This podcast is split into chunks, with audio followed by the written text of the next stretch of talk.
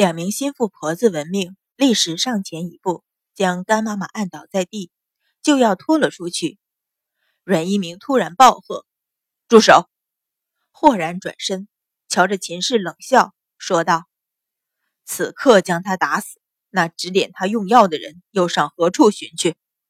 秦氏脸色大变，心底一阵阵发凉，颤声道：“老爷，妾身，妾身只是一时激怒。”阮一鸣咬牙向他漠视，点头道：“今日夫人也累了，这便回去歇着吧。”显然是此事再不容他插手。秦氏脸色阵青阵白，挣扎唤道：“老爷！”阮一鸣将眼一闭，背过身去说道：“绿萝。”扶夫人回去歇息，语气里虽然透着一丝疲惫，却语气威严，不容反抗。这十年来，从不见他对自己有这样强硬的态度。秦氏微微咬唇，最后向干妈妈瞧了一眼，料想他为了儿子媳妇，断不敢将自己招出来，便咬了咬牙，向阮一鸣行了一礼，说道：“妾身告退，老爷也顾着些身子。”等了一瞬。只听阮一鸣沉闷的嗯了一声，便不再说话，也只得起身向门外去。听着秦氏走远，阮一鸣的脸色也渐渐沉了下来，冷冷吩咐：“珊瑚，你也护着你家小姐回去。”阮云乐不依，嚷道：“爹爹，我的珠子呢？珠子还不曾查出来。”阮一鸣心头怒起，指着他喝道：“如今有人毒害你的祖母！”你不担心祖母安危，却只关心你的珠子。这十年来，祖母和爹爹都白疼了你。阮云乐长这么大，从来没被他如此呵斥，小嘴儿瘪了瘪，泪珠在眼眶里打了个转儿。看到阮一鸣的脸色，却生生忍了回去，狠狠一跺脚，向着门外急冲而去。阮一鸣见他连基本的礼节都不顾，不由一声长叹，双腿一软。跌坐回椅子里，干妈妈伏跪在地上，全身簌簌直抖，只盼着阮一鸣就此将她忘了，不敢发出一点声音。隔了半晌，只听阮一鸣疲惫的声音传来：“将这老贱奴拖出去，严刑审问，定要查出主使之人。”其实到了此刻，他心里也已经明白，干妈妈是在建安侯府就跟着秦氏的老人，哪里还有旁的主使？瞧着小厮将干妈妈拖走，阮云欢这才慢慢起身，说道：“爹爹不要担心，明日我们请陆太医来重新给祖母请脉。云欢瞧这几日祖母精神尚好，想来无事。如今要紧的是查出和干妈妈勾结之人。若等再隔一夜，被人得了风声，怕是毁了政务，或者逃了出去。”阮一鸣悚然一惊，点头道：“不错。”这颗毒瘤不拔，迟早是个祸害。挺直身子，向小厮命道：“去将郭平唤来。”郭平是相府的护卫长。阮云欢见状，知道今夜一定是一番天翻地覆的搜查，便轻声道：“爹爹，天色不早，云欢祝罗妈妈先服侍祖母歇息。这院子里的丫头去了大半，已没什么使唤的人。”阮一民听他这个时候还记挂祖母，倒比那个身边长大的女儿强得多，心中欣慰，点头道：“祖母睡下，你也回去歇吧，累了一日。”是。阮云欢低应，换过红莲、清平，与罗妈妈一道扶着老夫人进内室沐浴歇息。耳听着外室传来阮一鸣的传令声，阮云欢唇角微勾，与罗妈妈交换了会心一笑。今天这一日，许多事相继发生，几次峰回路转，奇峰迭起。又有谁知道，背后是有一双乾坤妙手在悄悄推动？先是阮一鸣在前院审问老夫人寿宴下药之事，整整一个上午，秦氏心中本来就紧张，跟着阮云欢趁着这个时候前去要人，将他绷紧的情绪又推向一个濒临发怒的边缘。而他没有给他立时发作的机会，却一句句顺着他的话说，在将他说的心怀舒畅的时候，却突然又将话转过来，攻了他个措手不及，自然心中愤怒不堪。这样一松一紧，一张一弛，比始终将人激怒更有效果。人在大气大怒之后，对一些事便失了防范。到了晚上，趁着阮云乐撒娇的时候，老夫人假意疼惜孙女，将动过手脚的香珠金步摇赏给了他。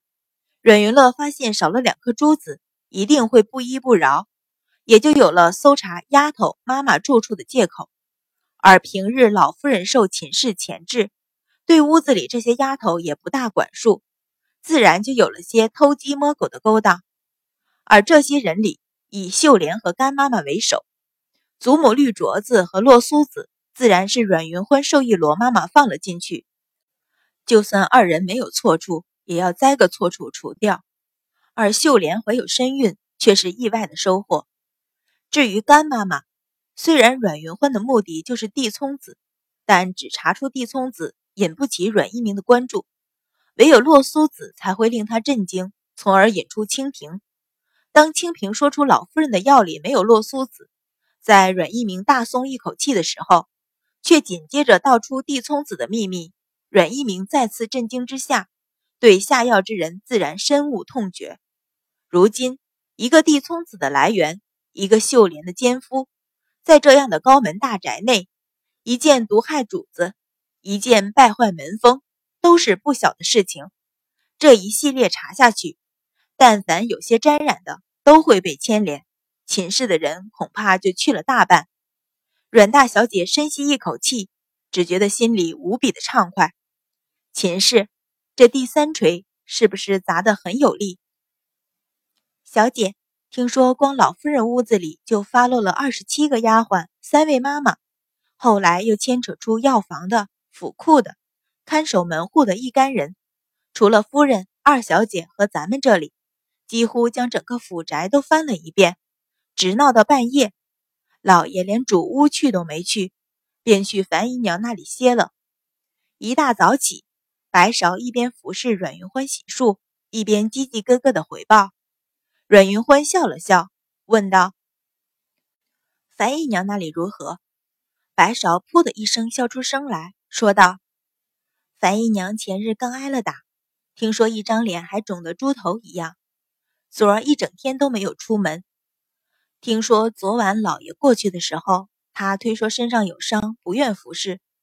哪知老爷在气头上，闯进去好一顿收拾，这是想欲擒故纵啊！”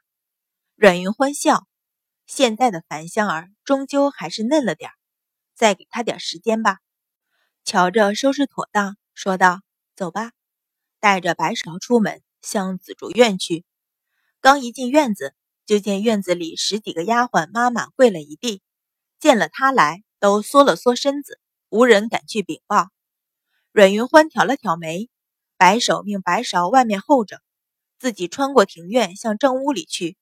刚走到门口，但见罗妈妈立在门外，门内却传出隐隐约约的哭声。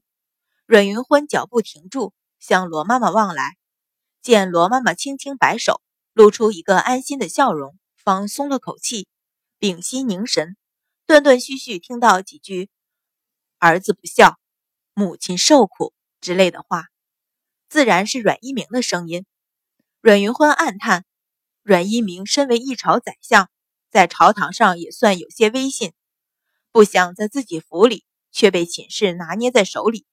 经此一事，纵然他对秦氏有情，想来也不会再听之任之了吧？听着屋子里哭声渐渐消失，阮云欢向罗妈妈打个手势，罗妈妈会意，在门上轻叩两声，说道：“老夫人、老爷、大小姐来了。”门里寂了寂，隔了片刻。阮一鸣的声音说道：“进来吧。”听来有些威哑。罗妈妈应了一声，去将门打开，帘子挑起。阮云欢款款而入，频频向老夫人见礼。老夫人叹道：“今儿一早才听罗妈妈说，你也搅到了半夜，怎么这会儿就来了？”阮云欢含笑道：“祖母睡下，孙女便也回去了，哪里有爹爹辛苦？”说着。又向阮一鸣问安，见他眼圈微红，不禁心中微酸。阮一鸣点了点头，叹道：“都是爹爹无能，让你瞧见这些丑事。这是将他当外人啊？”阮云欢勾了勾唇角，说道：“爹爹说哪里话？女儿也是这家里的一员，家中有事，岂能瞒着女儿？”阮一鸣微怔，默然不语。不错，昨天的事虽然这个大女儿表现的要比小女儿强得多。但他能对小女儿呵斥指责，却并不觉得如何丢脸。可是，在大女儿面前，却有一种家丑被外人窥探了去的感觉。在他心里，这个没有在身边长大的女儿，终究是个外人。阮云欢虽然早已知道，但瞧他神情，心里终究有些酸涩。默了默，问道：“如今爹爹打算怎么做？”他就是不问。也知道昨天拿到大错的必然都是秦氏的人，也就省了那一步。阮一鸣冷声道：“昨天干妈妈和偷送药材的几个奴才，我已命人打死，旁的人也打了板子。回头发卖的发卖，或送回建安侯府去。我阮府不敢用那干欺上瞒下、无法无天的奴才。”爹爹不可。阮云欢摇头说道。虽然那些是建安侯府来的，但终究是在我们府里做下的事。爹爹就此将人送了回去，岂不是和建安侯府翻脸？听他没提秦氏，就知道他始终下不了狠手。阮一鸣其实并没有想好，只是本以为他巴不得自己和建安侯翻脸，才有此一说。哪知道他反而劝了起来，不禁一怔，问道：“那依你？”那依你又要如何？一道狠厉的声音响起，秦氏挑帘而入，先向老夫人行了一礼，一双眸子便直直地盯着阮云欢。昨天一夜，他已将事情差不多想清。如果不是这个外边回来的丫头从中挑唆，昨天的事大可以避了过去。阮云欢不为所动，只是微微一笑，起身给秦氏见礼，说道：“母亲来的正好。”云欢正要说呢，请了他坐下，才又道：“女儿想，这些人是建安侯府送来的，本是心疼母亲的一番美意。如今做下事来，原是我们府上失于管束，与建安侯府无关。如今若是将人送回，便伤了梁府的情分，也令母亲为难。”秦氏在门外听到要把人送回，心里也正是这个想法。听阮云欢说出来，倒是一愣，咬了咬唇，问道：“那依你看，又要如何？”按阮一鸣的怒气，这些人一定不会再用，又不送回建安侯府，难道卖掉？这和送回建安侯府又有什么区别？阮云欢微微一笑，说道：“这两日事情太多，母亲怎么忘了？